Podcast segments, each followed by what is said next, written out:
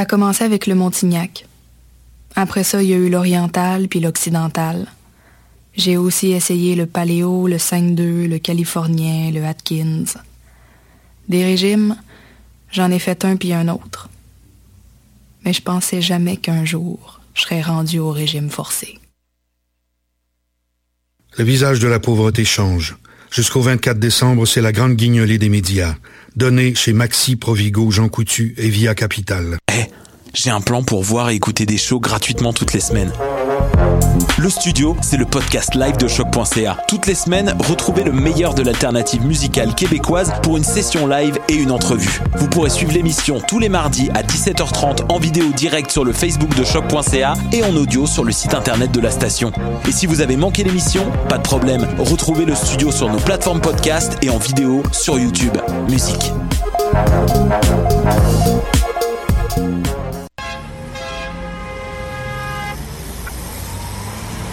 Danscussion à la radio, là où l'on parle de danse, de culture et d'art du mouvement. Avec les artistes, les travailleurs culturels, les spectateurs, les amoureux du spectacle. Tout le monde en parle. Tous les mardis de live sur choc.ca. Maudit que je m'endors. Je pense que j'ai besoin d'un café. Téléphone intelligent, dis-moi où est le Tim Horton le plus proche. Fuck le Tim Horton. Quoi? Va donc au Salonger à la place au Salonger. Le café est vraiment bon, tu vas l'apprécier. C'est pas juste un jus de boîte que tu bois en attendant qu'il soit l'heure de tomber dans le jean à cochon. Situé au niveau métro du pavillon Aquin, le Salonger, c'est la place pour te sustenter. Vous écoutez Choc pour sortir des ondes.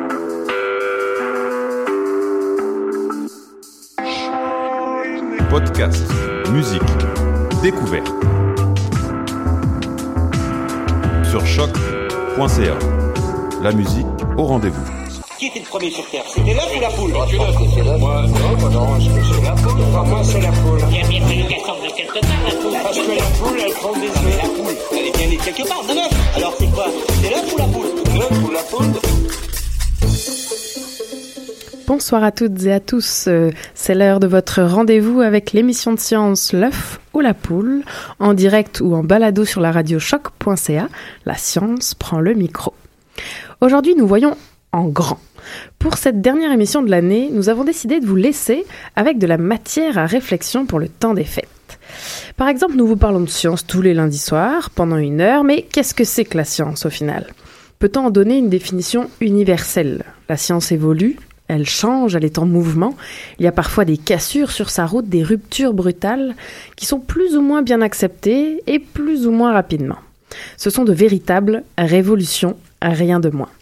Nous verrons comment les philosophes des sciences abordent ces événements et justement, en parlant de révolution, nous parlerons des données massives, ou le fameux Big Data avec mon beautiful accent. Donc ce fameux Big Data qui fait fantasmer certains et cauchemarder d'autres, ces données se font graphiques et nuages de points lorsqu'elles passent sous la loupe des analystes. Elles se font aussi parfois manipulation après être passées entre les mains de charlatans et de certains politiciens. Nous verrons ce soir comment elles se comportent sous l'œil du philosophe des sciences et notre invité du jour, David Montmini. Bonsoir David. Bonsoir, bonsoir. Alors David, tu es doctorant en philosophie des sciences, on aura l'occasion de le redire. Merci d'abord d'avoir accepté notre invitation pour cette dernière émission de l'année 2016. Merci, merci à vous. Et donc pour terminer l'année, nous aurons Marion Spé qui a préparé une, sa chronique d'actualité des sciences. Alors elle l'a préenregistrée ce matin parce qu'elle a joint une chercheure à Strasbourg en France. Il était un peu tard avec le décalage horaire. Et en fin d'émission, nous aurons Madame Cosinus qui euh, est à la maison euh, pour des raisons personnelles, disons. et elle nous propose un slam scientifique original. Donc voilà, de quoi vous laisser avec de la réflexion en masse pour les vacances de Noël. Et comme toujours en fin d'émission, je vous proposerai, alors pour une fois, pas vraiment un agenda, mais euh, disons une sélection de cadeaux de Noël du temps des fêtes spécial l'œuf ou la poule. Mais tout de suite, on commence avec la chronique d'actualité des sciences de Marion Spey. Bonjour, Là, on est avec euh, Audrey Berguignan, qui est chercheur au CNRS, donc c'est-à-dire le Centre de recherche nationale scientifique, Centre national de recherche scientifique plutôt, en France et plus précisément à Strasbourg.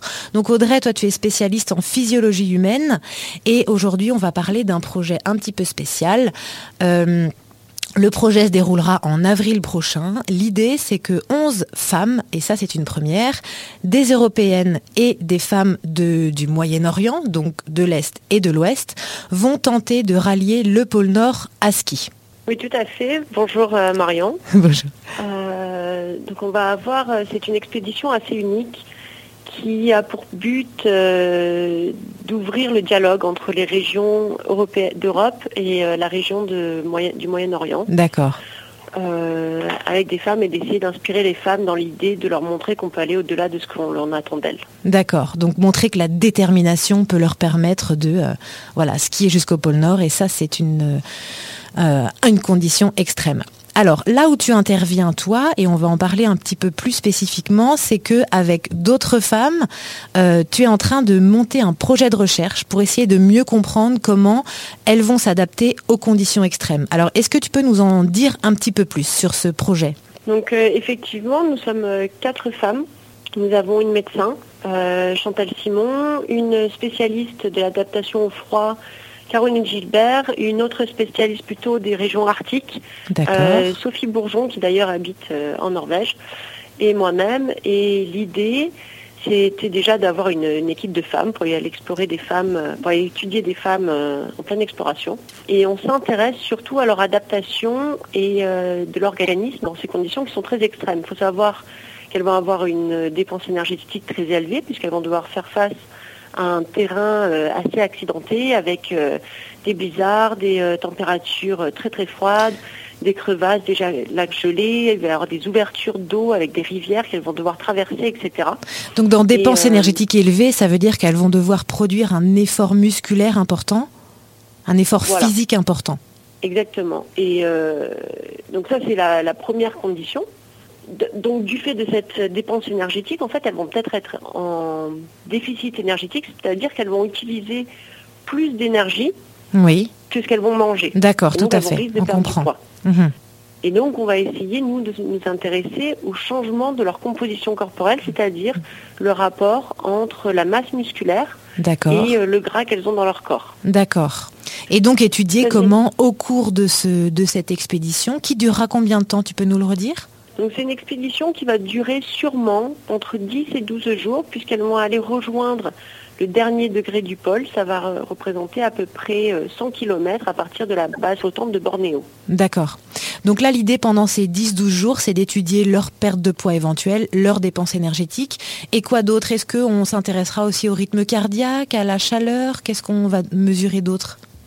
Nous, on s'intéresse également à tout ce qui est rythme biologique et pour cela, on va regarder donc vraiment euh, le profil de l'activité physique tout d'abord. Au D'accord cours de la journée, vraiment au cours des 24 heures, et pour cela on utilise des, euh, des moniteurs d'activité de dernière génération. D'accord. Ces moniteurs nous permettent aussi de regarder euh, la qualité de leur sommeil. Ah oui, Parce important. Elles ont déjà fait des entraînements, par exemple en Islande, et elles disent qu'au niveau du sommeil, c'est très dur parce qu'elles ont vraiment très froid. Donc on va regarder ça et on va aussi regarder euh, leur, le profil de température corporelle, aussi bien au niveau des mains, qui va être très périphérique. On sait que quand on va au ski ou quand on est dans température froide, on va avoir froid aux mains, mais au niveau euh, de l'estomac, ça va aller. Donc on va, on va comparer vraiment. D'accord. euh, la la température, température, d'accord, centrale et plutôt périphérique alors. Ok. Voilà. Et est-ce que Et le dernier aspect. Non, parce qu'on peut-être qu'on peut rappeler aussi qu'il fera jour tout le temps. Voilà. D'accord. Donc ça, ce sont les deux derniers aspects.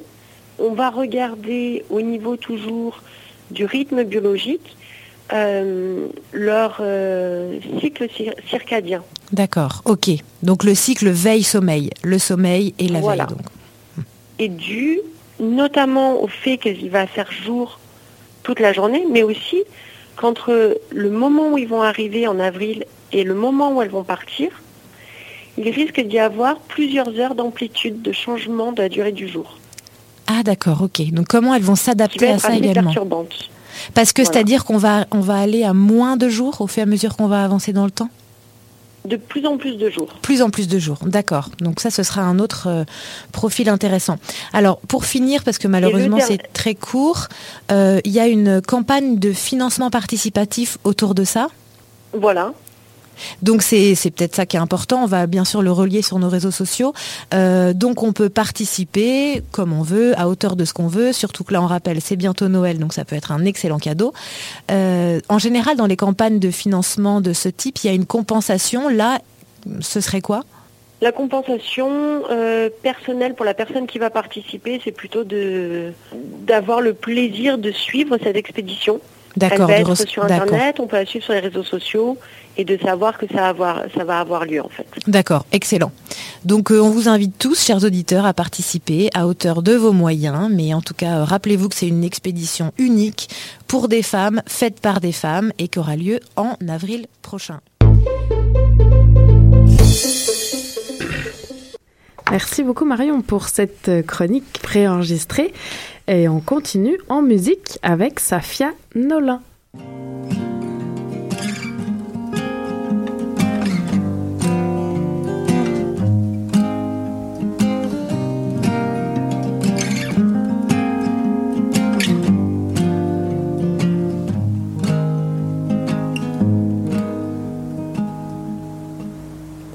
J'ai reçu ta carte hier Messieurs éteint des fêtes de papier rouge et vert, de l'or pour les plus fiers. Je sais pas si je vais venir. Laisse-moi le temps d'y réfléchir. Je passerai Noël sur un avion, sur un bateau de l'eau. Noël sur une montagne, en Espagne, en Bretagne. Noël sur la lune, peut-être sur Saturne.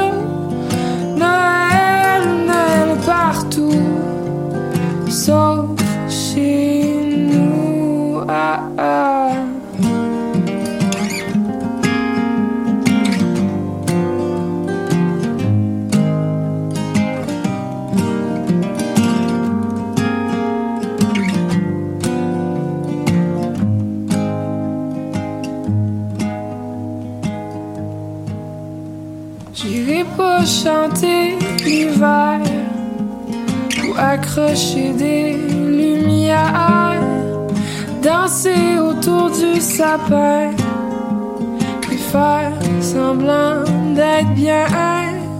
Je veux pas être méchant, je serai absent.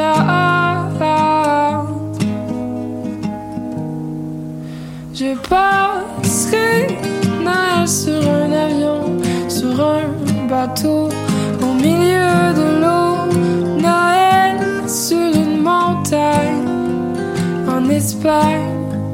En Bretagne. Noël sur la lune, ou peut-être sur Saturne.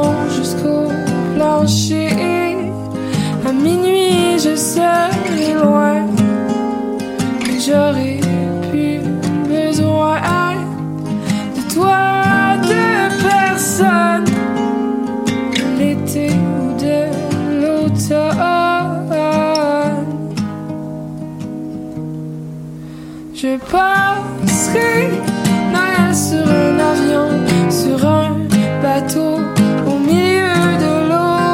Noël sur une montagne, en Espagne, en Bretagne. Noël. Noël partout avec Safia Nolin dans l'œuf ou la poule sur choc.ca. Et on continue avec notre invité du jour David Montmini pour parler de philosophie des sciences et de données massives. Bonsoir David. Bonsoir. Alors euh, rapidement, tu, tu, es étudiant au doctorat en philosophie des sciences sous direction de Frédéric Bouchard et de Vincent Larivière à l'Université de Montréal, mais aussi euh, au CIRST, au Centre interuniversitaire de recherche sur la science et la technologie qui est situé ici à l'UQAM. Euh, donc ce soir, on va parler de philosophie des sciences et de données massives. On va commencer un petit peu par parler plus généralement de philosophie des sciences. Et comme tu nous l'as euh, précisé quand on a préparé l'émission, il existe euh, donc la philosophie des sciences au sens large, donc celle qui va s'intéresser à définir ce qu'est la science et à réfléchir sur la science euh, donc à un sens très très large qui va inclure toutes les disciplines scientifiques. Et puis il existe la philosophie des sciences qui va se pencher sur une euh, discipline plus particulière. Est-ce que tu pourrais nous, nous, expliquer ça un petit peu plus euh, avec tes mots, enfin nous l'illustrer par exemple? Oui, oui, bien sûr, bien sûr. La philosophie générale des sciences faut avoir des questionnements du type, euh, comme vous l'avez mentionné, qu'est-ce que la qu'est-ce qu'est-ce que la science? Donc, fournir une, une, définition assez générale de la science qui permet de rendre compte des différentes disciplines scientifiques. Euh, des questionnements, par exemple, euh, sur la nature du savoir scientifique, sur euh, à savoir si la science a un accès privilégié à, à la nature ou non. On va toucher à des questions de réalisme, par exemple, ou d'antiréalisme, euh, des questions euh, concernant la, la vérité des, des énoncés scientifiques et toutes sortes de questionnements qui portent sur les fondements de la pratique scientifique euh, en général. Et puis il y a la science, la philosophie des sciences particulières qui va porter, euh, comme son nom l'indique, sur par exemple la philosophie de la physique, qui va porter, qui va essayer de euh, déterminer si les concepts qui sont utilisés euh, au sein de cette discipline-là sont des concepts qui sont valides, s'ils pourraient être optimisés, euh, ou vont essayer de euh, fournir un nouvel éclairage, un éclairage philosophique, donc souvent plus plus abstrait, un éclairage euh, supra-théorique, si Encore on veut. plus abstrait que la physique. Exactement, exactement.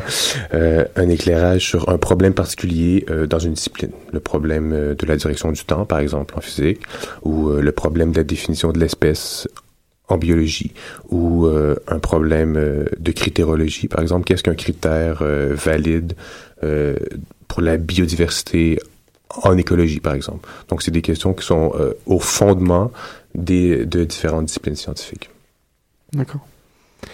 Et alors, euh, tu sais, par exemple, la, la, la, recherche de la vérité en science, on dit souvent la science c'est vrai, et euh, souvent les, les, journalistes scientifiques ou les scientifiques eux-mêmes vont se battre un peu contre les, les, les pseudosciences et les, les gens qui, qui font la promotion de, de choses un petit peu moins rigoureuse scientifiquement, en tout cas pas pour le dire avec des mots gentils.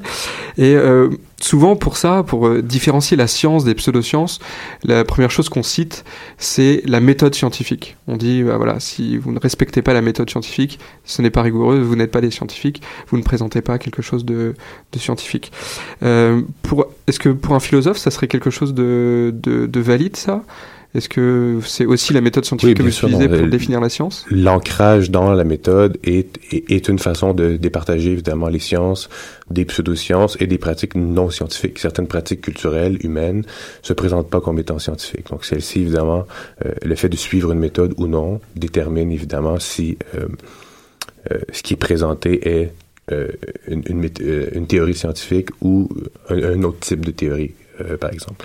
Et puis sur la question de la vérité, euh, dépendamment du, du, cadre dans lequel on, on se place, euh, pour la majorité des philosophes des sciences, on parle pas de vérité en sciences. On va parler d'adéquation au réel ou de corroboration empirique d'une théorie. Puis on va laisser la question de la vérité euh, à un autre niveau, un niveau plus abstrait encore une corroboration empirique d'une théorie, ça, ça, me paraissait déjà abstrait. Alors bon, la vérité, c'est encore plus abstrait que ça. Exact, exact. ben, dépendamment, c'est ça. Pour, pour quelqu'un qui est réaliste, par exemple, euh, une théorie scientifique décrit euh, le monde tel qu'il est, donc euh, la théorie scientifique, elle est vraie tout simplement. Pour quelqu'un qui est pas nécessairement un anti-réaliste, mais qui, qui peut être empiriste, par exemple, un empiriste constructif à la base fracène, par exemple.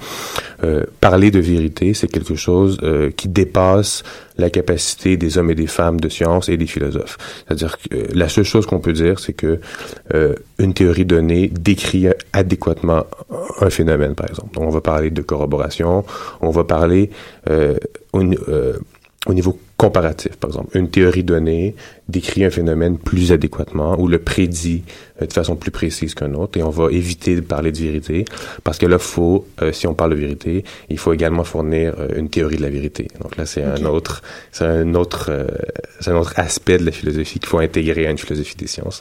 Donc la majorité des philosophes des sciences se gardent une petite réserve sur, sur la notion de vérité précise. Alors, faute de définir la vérité, on peut par contre insister, comme on le disait, sur la méthode scientifique. Et donc, en ça, tu peux peut-être nous en dire plus sur un critère, je dirais, absolu pour, euh, pour définir ce qu'est la science. C'est le critère de réfutabilité. Euh, donc, je vais tout de suite te laisser nous dire euh, de qui il nous vient et de nous l'expliquer avec tes mots à toi. D'accord. Eh bien, le, le critère de réfutabilité ou de ou le, ce qu'on appelle aussi le falsificationnisme, qui a été mis de l'avant par Karl Popper en 35 euh, dans son livre de la logique de la découverte. Et puis, pour Popper, il y avait déjà, il circulait dans l'empirisme logique et le positivisme logique différentes thèses sur l'adéquation entre les énoncés scientifiques et le monde et sur la nature des théories scientifiques. Mais euh, pour Popper, par exemple, un des un, euh, des critères de scientificité très importants, c'était celui euh, de la réfutabilité. C'est-à-dire que euh, lorsqu'on euh, met de l'avant une théorie scientifique, on doit également énoncer euh, les conditions dans lesquelles cette théorie serait euh, rendue fausse. On doit toujours penser à comment, euh, comment prouver le contraire. Exactement. Exactement. C'est-à-dire on- qu'on ne va pas chercher, euh, on émet une théorie, et puis l'idée, c'est de non pas de chercher des instances, des observations qui vont venir corroborer, qui vont venir confirmer notre théorie, parce que ça, c'est assez facile. Lorsqu'on cherche quelque chose de précis, on peut euh, trouver une observation et s'arranger euh, Mhm. pour qu'elle rende compte de notre théorie. Euh, mais lorsqu'on émet une théorie relativement précise, et puis qu'on énonce de façon également précise les conditions dans lesquelles cette théorie serait réfutée, eh bien, on met de l'avant une théorie qui est assez ouverte et qui permet également à la communauté des chercheurs et chercheuses de euh, d'essayer de rendre sa théorie fausse, de trouver des, des observations cruciales qui vont démontrer euh, l'inadéquation de la théorie pour expliquer un phénomène donné, par exemple. En gros, le chercheur cherche vraiment toujours à avoir tort, j'allais dire, ou disons à être capable de se contredire pour prouver encore plus euh, son point. Voilà, voilà. Puis ça fait partie euh, pour Lakatoche, par exemple, qui a, qui a critiqué fortement l'œuvre de Popper, mais qui en a néanmoins reconnu les mérites. Il parle du critère de réfutabilité comme euh, une des bases de l'honnêteté intellectuelle plus générale. C'est-à-dire que euh, lorsqu'on met de l'avant euh, une théorie, qu'elle soit scientifique ou même juste euh, un, un certain énoncé sur euh, un événement euh, X, mais on doit pouvoir démontrer, on, on, on doit mettre de l'avant les conditions dans lesquelles elles sont vraies. C'est une- une- la base de l'ouverture de l'ouverture d'esprit et de l'esprit critique qui caractérise la démarche scientifique. Voilà, faut retenir ça pour euh, les- le temps des fêtes, pour tous les dîners à Noël. on fait preuve d'ouverture et on essaie de se contredire. Ouais, ça va être des repas en famille sympathiques. On essaie tous de se contredire. Euh, tu m'inviteras pas pour Noël, Karine Euh, non. Et- oui, vas-y, pardon. Ah bah alors, je me demandais justement si euh, la définition des sciences qui va être donnée par un philosophe des sciences, comme cette application du critère de réfutabilité de Karl Popper, elle entre parfois en contradiction avec ce que les scientifiques eux-mêmes pensent de la science. Bien, je, pense que oui. Je pense que oui, parce que euh, là, on a parlé du critère de réfutabilité comme étant euh, certes un des critères, mais possiblement le plus important. C'est un, c'est vraiment euh, un, un indicateur. Lorsque une théorie n- ne peut être réfutable, c'est un indicateur très fort. Lorsqu'on parle d'astrologie, par exemple. L'astrologie, Eh ben, bon. l'homéopathie. Bon, par exemple, Ah, par c'est exemple. ouais. irréfutable. irréfutable. Irréfutable. C'est irréfutable parce que c'est euh, énoncé dans des termes euh, extrêmement vagues. Et puis on va voir également aussi dans le domaine euh, du big data, dans des termes soit trop précis, ou extrêmement vague. Dans les deux extrêmes, on peut faire dire ce qu'on veut. Ouais. On peut faire dire ce qu'on veut à un ensemble de données, comme on peut faire dire ce qu'on veut à une prédiction astrologique. Donc, ce critère-là est celui qui euh, lève le drapeau souvent euh, face à une, une- une- une certaine théorie qui est présentée comme étant scientifique.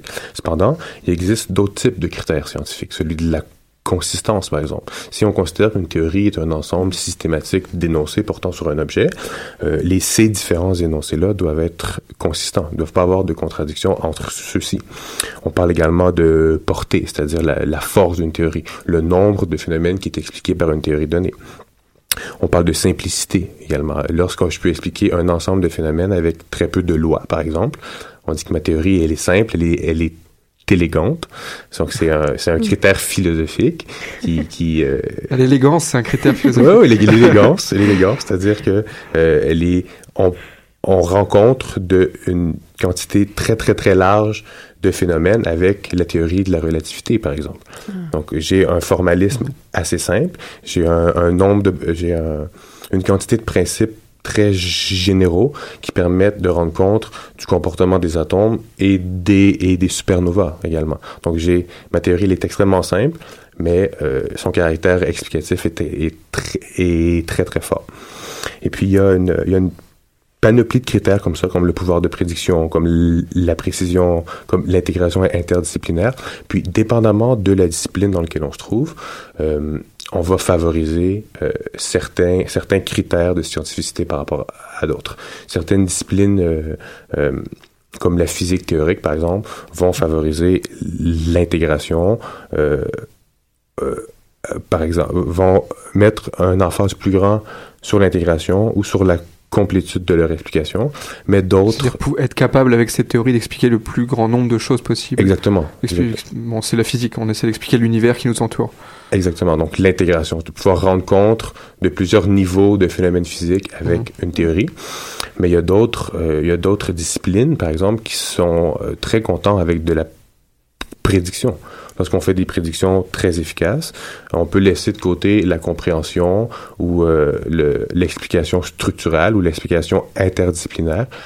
Lorsque, si, si ce qu'on veut, c'est faire des prédictions efficaces, on peut considérer que euh, on, on fait une forme de théorie scientifique néanmoins. Donc, dépendamment de la discipline dans laquelle on se trouve, les critères vont plus ou moins être euh, mis de l'avant par ces, ces disciplines-là. Et alors maintenant, j'en viens au temps de la révolution, parce que comme Ah, dans... ça m'étonne pas. comme dans tout domaine, la science a connu des révolutions scientifiques. Donc là, avec les critères que tu viens d'évoquer, certaines théories, c'est ça, essayent d'englober euh, plusieurs explications, plusieurs domaines. J'aimais bien ton exemple de la relativité, par exemple. Mais pour autant, euh, certaines entre guillemets contre-théories sont venues au cours du temps révolutionner les sciences. Donc j'ai quelques exemples, mais je pense que tu nous en diras plus. La révolution avec Copernic, la transition entre Newton et Einstein en physique, ou encore la révolution chimique de Lavoisier. Mais tu nous disais tantôt hors micro qu'il y en a seulement quatre ou cinq. Donc je ne veux pas laisser entendre là, par mes trois exemples, que qu'il y en aurait des centaines. Quand on parle vraiment de grandes révolutions scientifiques, il n'y en aurait que quatre ou cinq. Alors pourquoi? Au Mhm. quotidien, des révolutions en labo, là, il y en a plusieurs. Ben, on révolutionne la science tous les jours. Le- les révolutions que tu as mentionnées là, on pourrait rajouter à celles-ci, par exemple, euh, Copernic ou Darwin ou la tectonique des plaques, par exemple, Mmh. qui Ouais, sont ouais. euh, qui sont euh, réellement des révolutions au sens où on l'entend généralement, c'est-à-dire que notre compréhension du monde ou de l'univers ou de notre place dans celui-ci est radicalement transformée. Ouais. Lorsqu'on apprend qu'on que nous ne sommes pas des créations divines, mais bien euh, le résultat d'un processus itératif de petites variations, euh, ça change la, fa- la façon dont on se conçoit nous-mêmes et dont on conçoit le monde qui nous entoure. Donc là ici, on je pense qu'on peut réellement parler de révolution. Euh, global. On change de Weltanschauung, si on veut. On change de conception du monde. Et puis, ça rentre, euh, vous m'avez ouvert la porte sur la notion de révolution en science, donc on parle de Kuhn ici. Et puis, euh, ce type de révolution, c'est précisément euh, ce dont parlait Kuhn lorsqu'il parlait de paradigme scientifique. Il dit, pour Kuhn, euh, qui répond euh, à, à Popper, par exemple, suite au problème de Duhem, qui disait que on ne peut pas, avec seulement juste une observation qui réfute un énoncé au sein d'une théorie, euh, détruire une théorie Complètement. Pour Kuhn, ça, ça faisait pas de sens. Il fallait prendre en compte d'autres facteurs qui sont de nature socio-historique. Et puis, selon Kuhn, euh, il y a trois phases à la, à l'évolution des sciences. Il y a les sciences normales, il y a les sciences, il y a la période de crise et puis il y a la période de révolution. Et puis, euh, ce qui, qui caractériser un paradigme pour Kuhn, c'est euh, outre le fait qu'il y a une vision globale du monde qui va être différente, ça va être un ensemble de postulats et d'observations et de lois de base qui est partagé par la communauté des, chercheuses et chercheurs, un ensemble de problèmes pertinents à régler euh, plus ou moins immédiatement pour une discipline, et un ensemble de méthodes expérimentales qui va généralement être accompagné d'un schème interprétatif.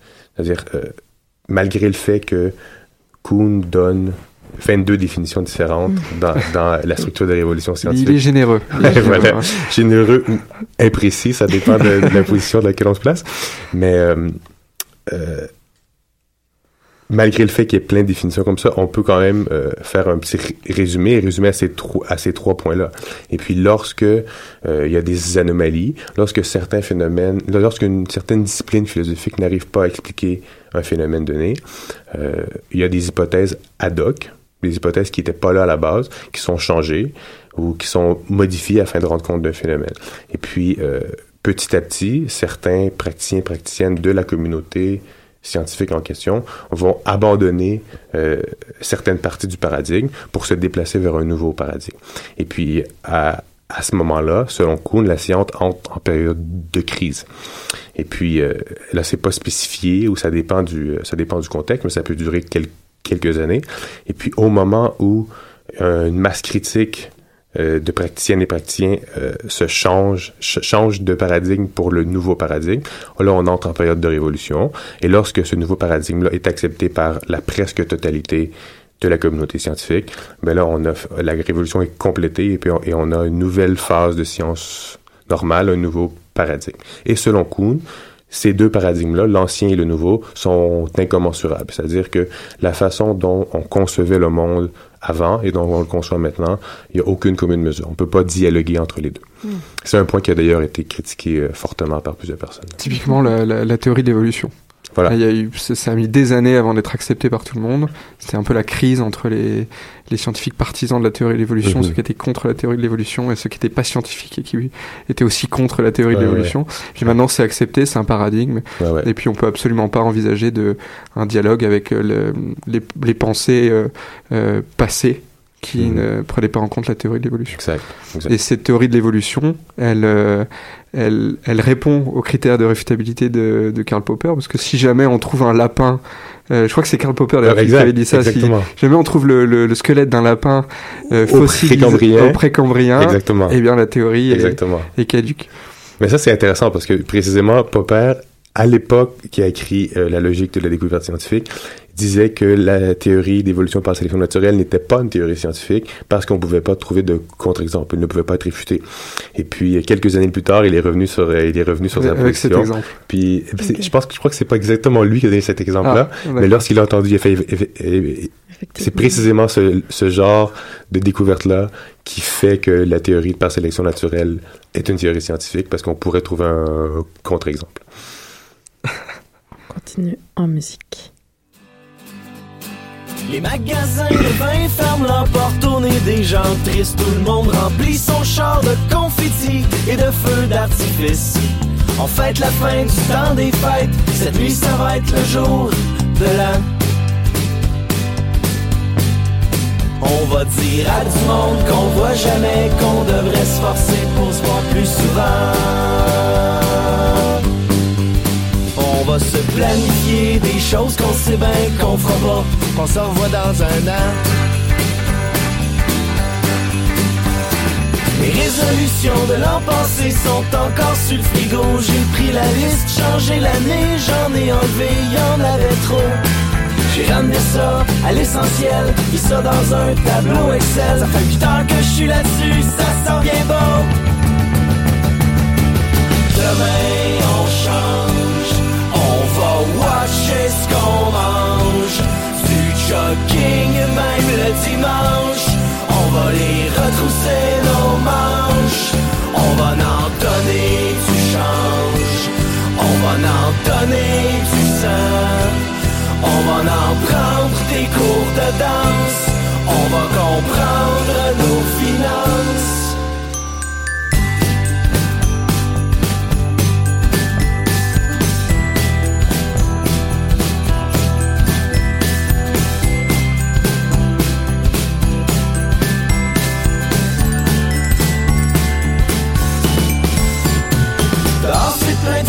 Qui se disent qu'ils fumeront plus tantôt. À l'intérieur, d'autres se promettent qu'ils mangeront plus jamais de gâteau. En attendant, on se bourre dans le fudge Cette nuit, ça va être le jour de la À minuit, on prend tout le monde dans nos bras sans exception.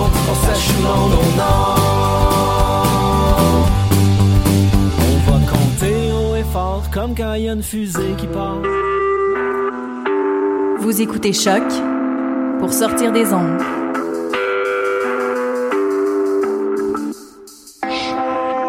Podcast, musique, découverte.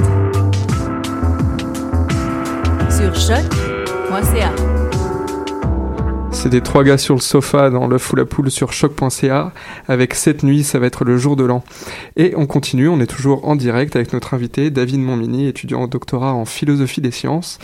Et dans la première partie de l'entrevue, on a parlé donc de philosophie des sciences euh, au sens large. On a vu un petit peu ce que c'était que euh, définir la science. On a parlé notamment de critères de réfutabilité. Hein. Toute théorie scientifique devrait pouvoir énoncer elle-même euh, un critère qui permet de la réfuter. Sinon, c'est pas vraiment de la science. On a vu que, par exemple, l'homéopathie n'était pas vraiment euh, de la science parce qu'elle ne répondait pas à ce critère. Et on a vu que parfois la, la science était faite de révolutions, en tout cas de changements drastiques. Et euh, une révolution qui arrive maintenant, c'est euh, les données massives. Le big data, on en parle souvent dans, dans les réseaux sociaux ou dans les, dans les journaux. Peut-être que tu peux commencer par nous dire un peu ce que c'est que ça, le big data, les données massives. Ben oui, bien sûr. Ben, je pense que vous avez raison de, de, de dire que c'est euh, c'est très à la mode. C'est un buzzword. On peut, on, on peut le dire. Là, l'idée, Oui, c'est hashtag big data. hein.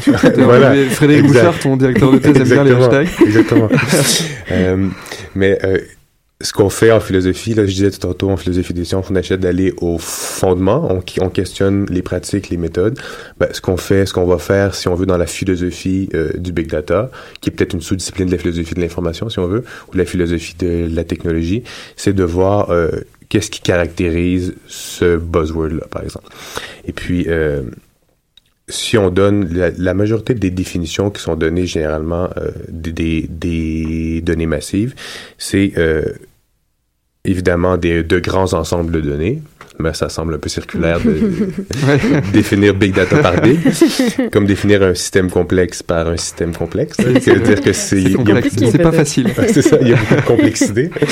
Et puis, euh, mais euh, non, de façon de façon plus sérieuse, les trois euh, les trois caractéristiques qui sont généralement mises de l'avant, c'est ce qu'on appelle les 3 V, c'est-à-dire le volume, qui répond au big, euh, la vélocité, c'est-à-dire la capacité à générer des données de façon euh, extrêmement rapide et de les connecter, de les enregistrer et de les analyser, et la variété. Donc c'est ces trois. Il y a d'autres caractéristiques. Il y a personne, il y a d'autres gens qui viennent avec euh, 5 V par exemple. Il y en a aussi qui lâchent euh, la mnémotechnique et puis qui donnent une dizaine de caractéristiques.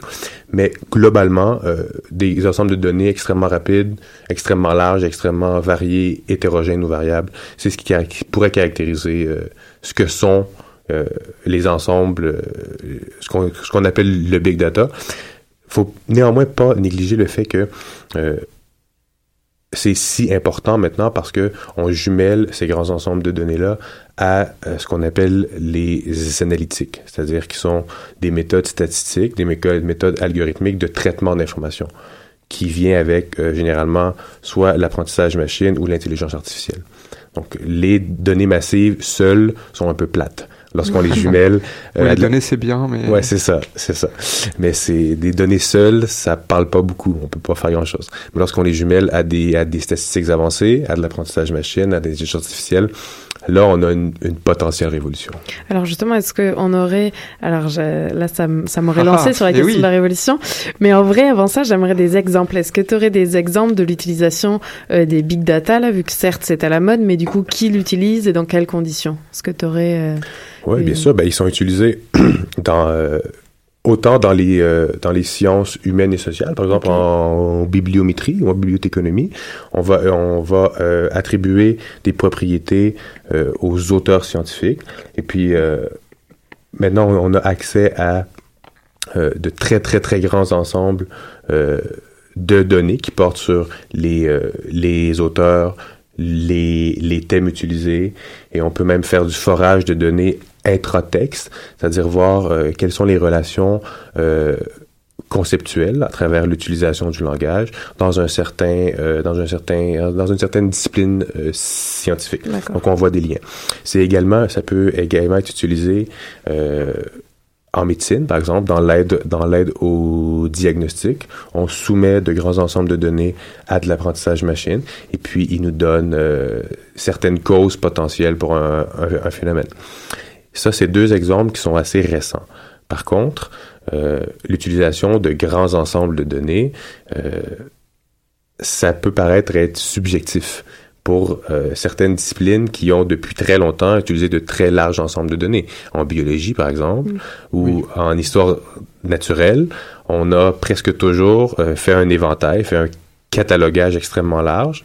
Donc, on avait beaucoup de données et puis on faisait du traitement de données. Donc, pour certaines disciplines, il semble avoir une révolution. Pour d'autres, ça semble être dans la continuité, ce qui va, ce qui semble être différent. on le buzzword, mais pas vraiment une révolution. Ben, ça dépend. Ça dépend qu'est-ce qu'on entend par révolution. Ça dépend qu'est-ce qu'on entend aussi par euh, euh, à, à quel niveau à, à quel niveau ça change. Est-ce que c'est seulement au niveau de la pratique ou des méthodes, ou ça va vraiment changer quelque chose au niveau de la production de la connaissance même? Donc là, dépendamment de de ce qu'on entend par euh, révolution scientifique, euh, certains diront oui, certains diront non, dépendamment. Et sur un autre euh, sur un autre registre, est-ce que c'est l'existence de ces données massives, ça pourrait jouer un rôle Bon, très rapidement, est-ce que ça pourrait jouer un rôle dans la, dans la grande bataille éternelle entre les sciences et les pseudosciences Parce que oui, certaines données sont accessibles à tous et à Mhm. toutes. Donc, est-ce que... Ben, je suis assez, euh, j'ai réfléchi à ça depuis hier, puis euh, euh, je suis assez sceptique face à ça, parce que comme comme euh, je l'ai mentionné un peu tout à l'heure, euh, la capacité à extraire de l'information d'un d'un jeu de données est toujours contextuelle, est toujours dépendante d'une grille d'analyse qui elle-même est faite à partir de considérations théoriques ou de considérations de nature philosophique. Donc, comme des énoncés extrêmement larges peuvent être utilisés pour faire dire presque n'importe quoi, Mm. on peut faire presque la même chose avec un jeu de données. Lorsqu'il y a des corrélations plus ou moins avérées entre un ensemble de variables, ben, n'importe quel charlatan peut utiliser ces banques de données-là et puis les réutiliser à son compte. Donc, pour euh, cet aspect précis-là sur euh, le, le, le- potentiel du big data pour contrer le charlatanisme ou les pseudosciences. Pas de révolution là Ben, non plus. Hein. fa- Faudrait voir. Pour l'instant, moi, je suis assez sceptique. Je vais continuer mes recherches sur ça. Pour l'instant, je suis assez sceptique. Bon, merci beaucoup, David. On a une toute dernière question pour toi. Euh, D'après toi, est-ce que c'est l'œuf ou la poule? J'aurais aimé, en tant que philosophe, j'aurais aimé fournir euh, une, vraiment une réponse riche. On avait des grosses, grosses attentes. Ouais, voilà. Mais euh, non, je suis également philosophe des sciences, donc je dois, euh, je suis contraint, je suis contraint par les évidences, par les sciences, donc je dois répondre l'œuf. Je dois répondre l'œuf qui vient bien, bien avant le poulet. Donc, euh, voilà, l'œuf. Bon, merci beaucoup en tout cas Merci. pour cette entrevue passionnante qui nous laisse de la matière à réfléchir pour le temps des fêtes. Merci.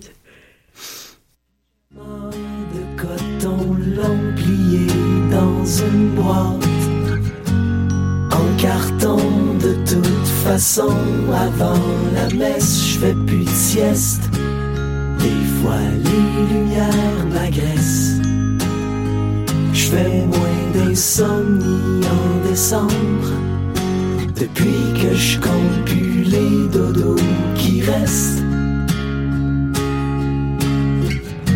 Même si je décore pas mon sapin chaque année, je sais qu'il est pas là pour rien. C'est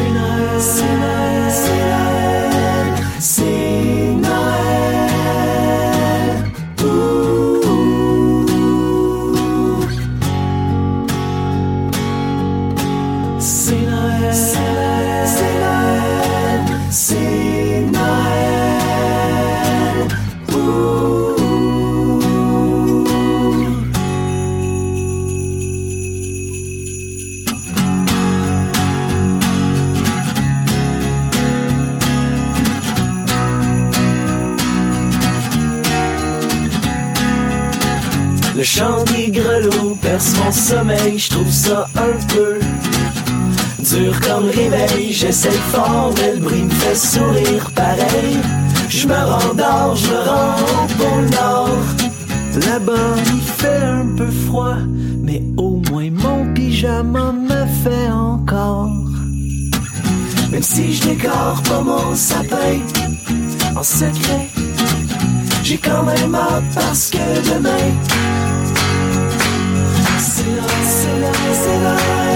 Et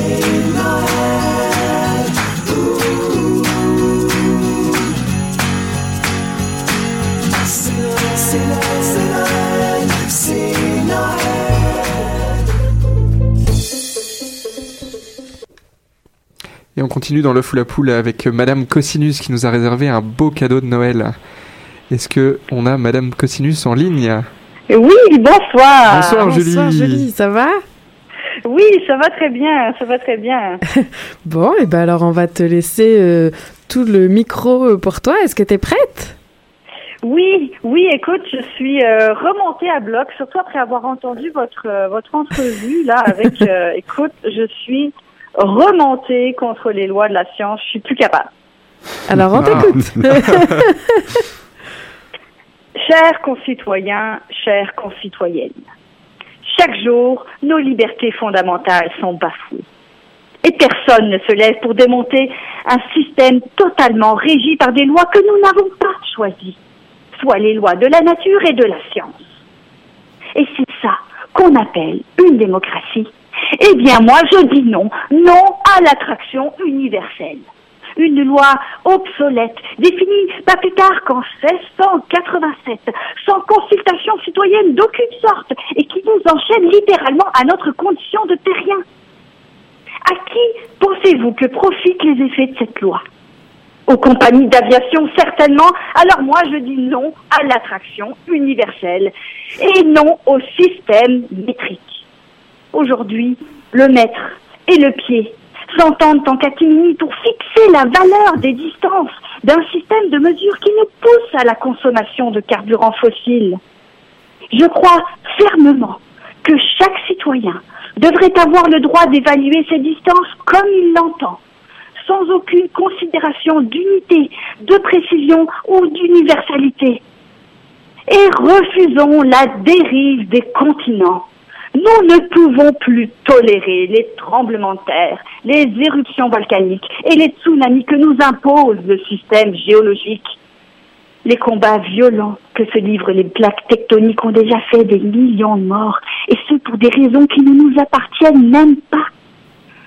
Nous exigeons que le système géologique stoppe immédiatement les affrontements sur les zones de subduction parce que nous ne pouvons plus accepter d'être pris en otage dans un conflit qui n'est pas le nôtre. Nous refusons la dictature de l'exactitude et revendiquons le droit à l'approximation. Ce faisant, nous réclamons un droit de veto sur les constantes mathématiques et nous demandons à la conférence générale des poids et mesures de reconnaître le chouïa, le saint-trou-trou, l'à peu près et le ce sera pas long au même titre que les autres unités de valeur. Et tant qu'à y faire, nous demandons un moratoire immédiat sur le réchauffement climatique. Parce que je pense qu'on mériterait tous de passer à 65 minutes de l'heure. Parce qu'il me semble que si on baissait la valeur des kilos, ben, il y aurait moins d'obèses. Parce que la Terre ne devrait tourner qu'à notre avantage. Négocions les faits selon nos intérêts. Non à la dictature de la vérité et le reste, on veut pas le savoir. Bonsoir. Merci Julie. Il est temps que tu prennes des vacances. Ah, c'est J'espère que je génial. serai entendu. Ah, merci beaucoup Julie, c'était super. Et ben bonne bonne soirée à toi, merci. Merci à vous. À bientôt. À bientôt. C'était le retour de Madame Cosinus sur euh, l'œuf ou la poule. On la retrouvera en 2017 pour d'autres révolutions scientifiques, j'espère. Et puis bon, euh, avant de se quitter pour cette dernière émission de l'année, euh, on va terminer avec Karine. Karine, cette, cette bien fois, sérieux. pas d'agenda. Non, en effet, pas d'agenda. C'est le temps des fêtes, là on se repose, pas d'agenda. Mais par contre, Damien, d'après toi, qu'est-ce que je nous ai sélectionné? Des cadeaux. Et oui. Ah oui. C'est quoi mon cadeau, Karine Ah, bah ça, tu vas me le dire. Là, tu as le choix. Tu me diras ce que tu préfères et ça pourrait s'arranger. Donc, en effet, en ce 12 décembre, voici notre petite sélection scientifique, évidemment, de cadeaux de Noël pour un cadeau original du temps des fêtes.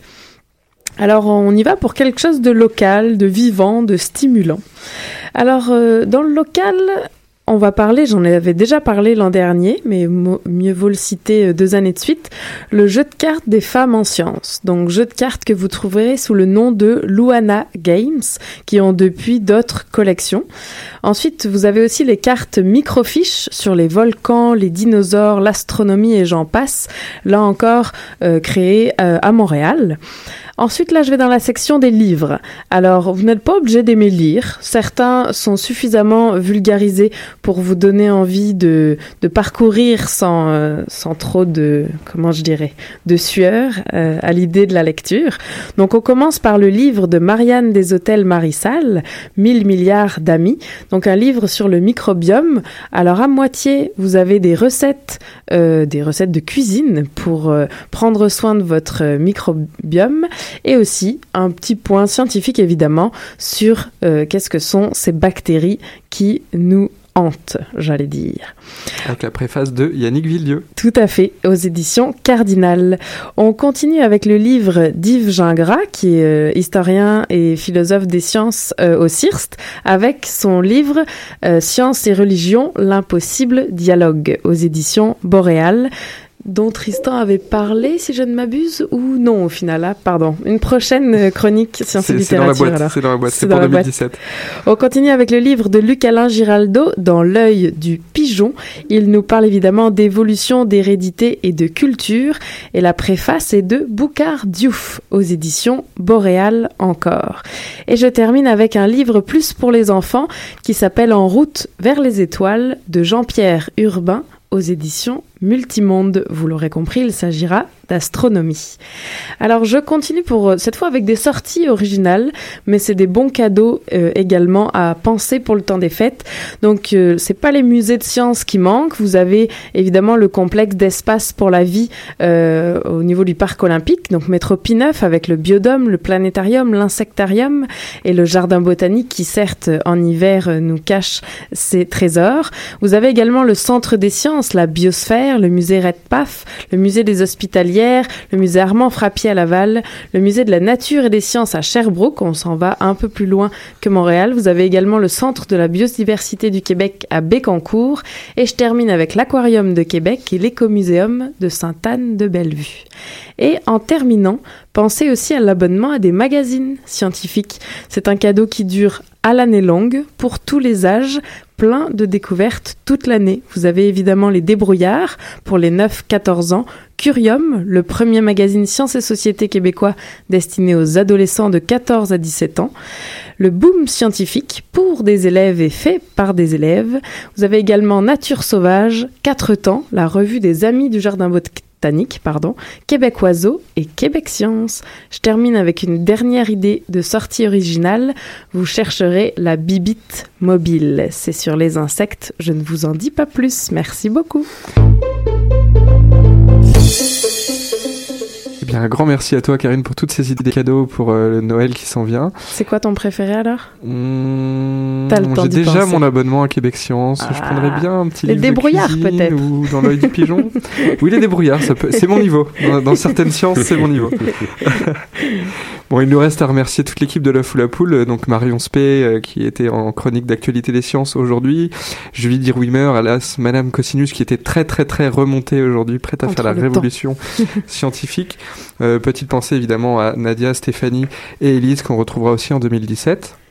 Tout à fait. Évidemment, un grand merci à notre invité du jour, David Montmini, Merci. pour Merci euh, clore cette saison 2016 et donner matière à réflexion à tout le monde pour le temps des fêtes.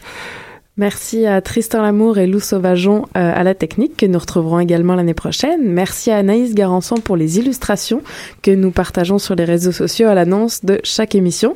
Et merci Damien d'avoir assuré en particulier ces dernières semaines parce que j'étais moins disponible à cause de la rédaction. Merci, je te remercie. Ça va, tu, Damien. tu avais une bonne excuse. Certes. On se retrouve l'année prochaine? On se retrouve l'année prochaine. D'ici là, mangez bien, mangez intelligemment. Réécoutez le fou la poule pendant le temps des Évidemment. fêtes. Et bonne soirée à tous. Bonne soirée. Qui était le premier sur Terre? C'était l'œuf ou la poule? Tu l'œuf. Moi, non, moi, non, je c'est la poule. Moi, c'est la poule. Il y a bien fallu qu'elle sorte de quelque part, la poule. Parce que la poule, elle prend des œufs. La poule, elle est bien née quelque part, de l'œuf. Alors, c'est quoi? C'est l'œuf ou la poule? L'œuf ou la poule Montréal, virgule, le 19 décembre.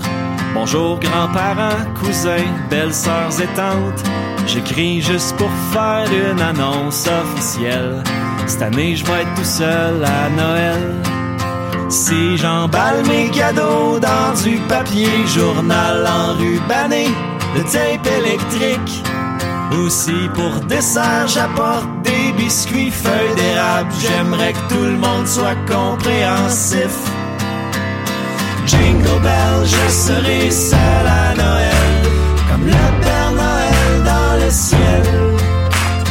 Jingle bell, je serai seul à Noël, n'achetez pas de cadeaux pour elle. Je vais faire tout ce que je peux pour ne pas en parler. La bouche constamment remplie de Ferrero Rocher. Si la curiosité vous dévore par en dedans, assoyez-moi à table des enfants. Et si j'emballe mes cadeaux dans du papier journal enrubanné de tape électrique, aussi pour dessert, j'apporte une vieille boîte de céréales. Va-tu vraiment falloir que je m'explique? Oh, jingle bell, je serai seul à Noël, comme le Père Noël dans le ciel. Je serai seul à Noël, n'achetez pas de cadeaux pour elle. Ça se peut que j'emballe mes cadeaux dans du papier journal enrubanné de masking tape. Si je bois trop de gin ou que je croise mes cousines, sortez-moi dehors en combine.